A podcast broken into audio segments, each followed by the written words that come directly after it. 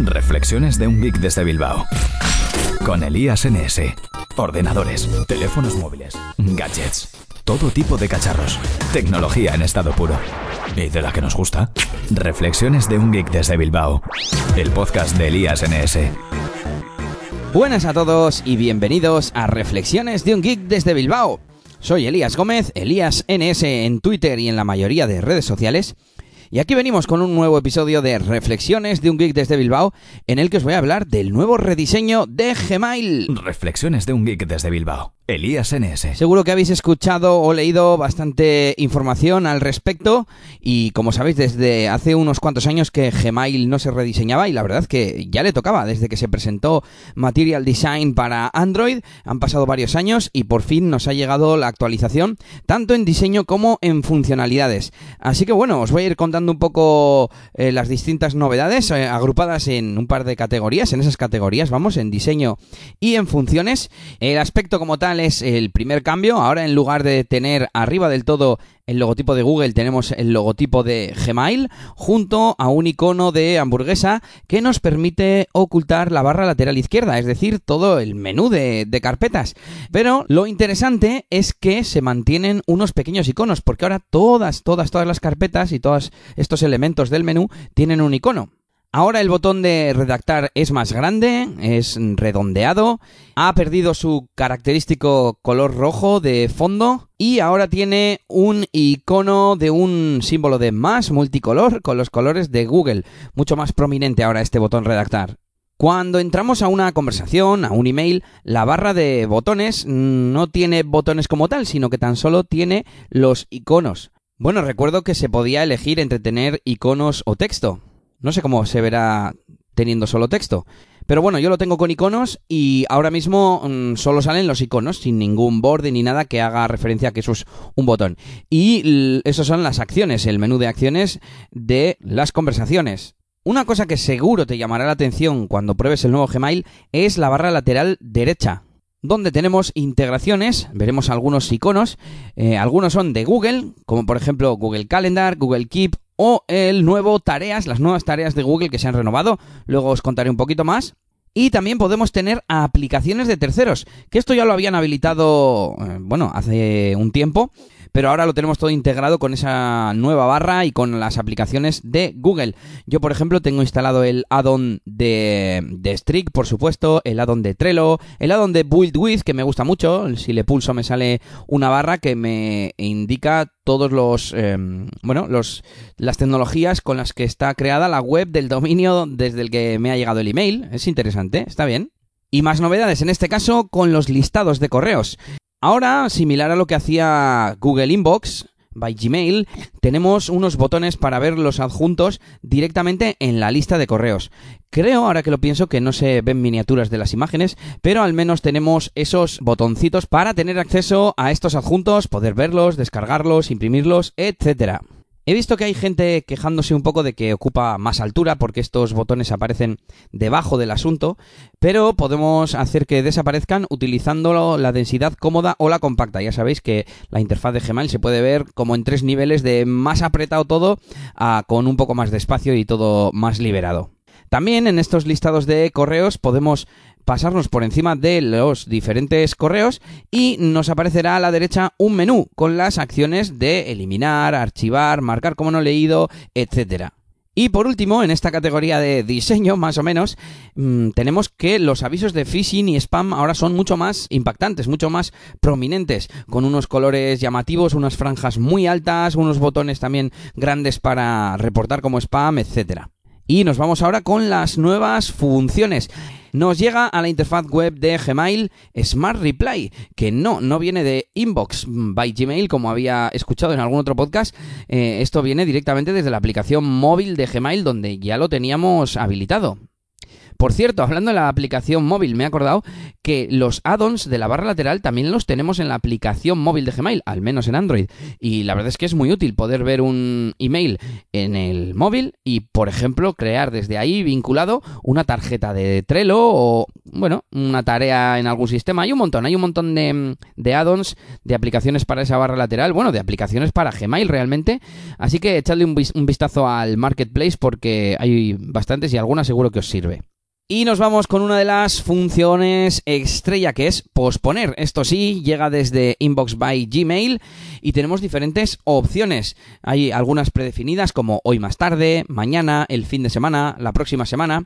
Hay otra que es algún día y hay otra que es personalizado para elegir tú el día y la hora que quieres. Esto ya sabemos cómo funciona, sirve para poder archivar el correo y que nos vuelva a aparecer en, recibidos en la bandeja de entrada cuando le indiquemos si ahora no tenemos tiempo para atender el correo, eh, pero el, yo que sé, eh, dentro de dos días necesitamos eh, que esté respondido, pues podemos hacer que nos vuelva a la bandeja de entrada.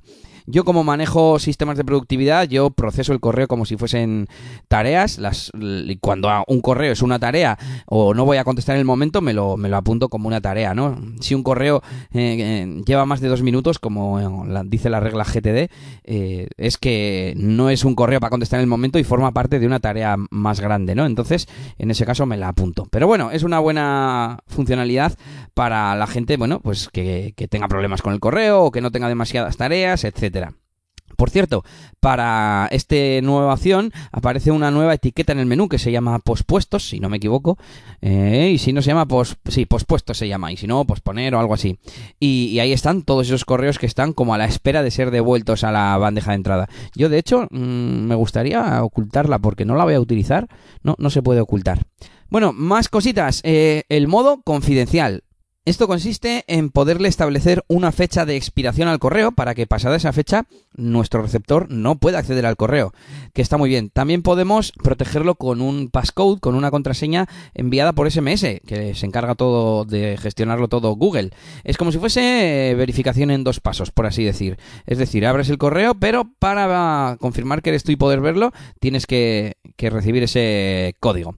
Y también podemos, como decía, revocar permisos, quitarle permisos. Eh, porque al final esto es una especie de, mm, por lo que he leído por ahí, eh, parece ser que es como, como si fuesen los correos eh, alojados en los servidores de Google y como si tú lo que vieras es una especie de página web, ¿no? Entonces en el momento que te quitan el acceso a, a esa URL ya no puedes entrar. No es como un correo que tú has recibido en tu bandeja y ahí lo tienes para, para consumirlo. Por lo que he visto no está disponible aún, al menos yo no lo tengo, pero bueno, no creo que esto lo utilice mucho la gente, mm, pero bueno, es algo bueno tenerlo. Otra funcionalidad es recordatorios para contestar. Esta, esta función no la han mencionado en ningún sitio, pero yo lo he visto en el artículo del blog oficial de Google. Y simplemente el ejemplo que sale es, em, este correo lo has recibido hace tres días, contestar, y es un mensaje que aparece en el listado de artículos, en tu bandeja de entrada, como en amarillo a, a la derecha, ¿no? Como una especie de sugerencia de, oye, que tienes esto aquí abandonado, algo así. No, no tengo muy claro en qué circunstancias aparece o en cuáles no, pero bueno, está bien tenerlo. Y más novedades, en este caso, en el móvil. Por un lado, las notificaciones de alta prioridad o algo así han llamado, aunque no lo tenemos que confundir con las notificaciones de Android. Lo que hace es eh, habilitar mm, notificaciones, pero solo para los correos importantes. Por ejemplo, que mm, si llega un correo pues de una lista de distribución, no nos avise, pero si es de nuestra pareja, sí, o de nuestro jefe, ¿no? Por ejemplo. Y otro aviso que también van a darnos en el móvil es sugerencia de desuscripción a listas. Esto mm, en, la web ya lo tenemos desde hace tiempo. Si estamos en, una, en un email que nos ha enviado un newsletter, digamos una lista de distribución, a la, de la derecha del remitente aparece un, a veces cancelar suscripción, ¿no? Y bueno, pues ahora lo vamos a tener también en la aplicación móvil. Por cierto, lo de las notificaciones solo para correos importantes también lo teníamos en Inbox by Gmail anteriormente. Y ahora unos comentarios de cositas que he visto por ahí, que está bien mencionar. Una, que siguen funcionando las URLs únicas. Ya sabéis que en Gmail las URLs de cada correo son únicas y las podemos utilizar para entrar más, más tarde. Podemos guardarlo como favoritos, añadirlo a una tarea, como yo hago de vez en cuando, y volver, poder volver más tarde, etcétera. Así que eso es algo bueno. Pero bueno, al fin y al cabo, más que nada es un lavado de cara visual y nuevas funciones añadidas, así que no tiene por qué dejar de funcionar nada. Eso sí, han eliminado el menú de módulos, o no sé cómo llamarlo, que había... Mm, a ver, hasta ahora teníamos el logo de Google y debajo pone Gmail. Y hay un pequeño desplegable para cambiar a contactos o a tareas incluso. Bueno, pues eso ya no lo tenemos. No podemos eh, cambiar a contactos. A tareas sí, porque como hemos dicho, lo tenemos en la barra lateral, pero a los contactos no. No sé si habrá alguna forma de acceder, pero yo la única forma que sé es a través del atajo de teclado. Si dais G y luego I te va al inbox. Si dais G y luego em, y luego y luego T te va a tareas. Y si dais a G y luego C te va al, al, panel de contactos. Pues en este caso, en el nuevo Gmail, si hacemos G y luego C, nos abre en otra pestaña los contactos, ¿vale? Así que ahí lo tenéis a mano para que lo sepáis. También otro comentario, he escuchado en algún podcast que todavía en las cuentas de, empresa, de pago, no estaba disponible, pero sí, sí está disponible. Lo único que el administrador ha de habilitarlo. Ya sabéis que este tipo de cuentas dependen de un administrador y por tanto tiene que ser él el que habilite las aplicaciones, las novedades, etcétera. Bueno, y solo me queda hablaros, eh, estábamos hablando ahora de esos módulos, de esos distintos paneles de contactos y tareas, pues de las nuevas Google Tasks, Google Tareas, eh, que ha recibido mm, un rediseño visual, aparte también tenemos aplicación para Android, para iOS no lo sé, me imagino que también, y bueno, las novedades son un rediseño visual, estilo Material Design, han añadido también subtareas, yo creo que antes esto no estaba, eh, la verdad es que no he visto ningún artículo sobre, sobre las novedades de esto, ah, lo han saca así como que no quiere la cosa dentro del rediseño de Gmail, pero bueno, está bien. Y además podemos arrastrar, eh, desde Gmail podemos arrastrar correos a, a estas tareas. Voy a probarlo. Simplemente en un listado de conversaciones o de correos puedo arrastrar uno al panel derecho y me pone etiquetar una conversación, porque claro, hasta ahora solo se podía arrastrar etiquetas, pero ahora se puede soltar en las tareas para añadir una nueva tarea y te pone como nombre de la tarea el nombre del correo y sale como un botoncito para acceder al correo. Así que bueno, está, está bien. Y bueno, esto es todo. Gran renovación de Gmail, yo creo que muy positiva. El tema de posponer, la gente lo va a utilizar mucho. Yo voy a utilizar un montón las aplicaciones del panel lateral.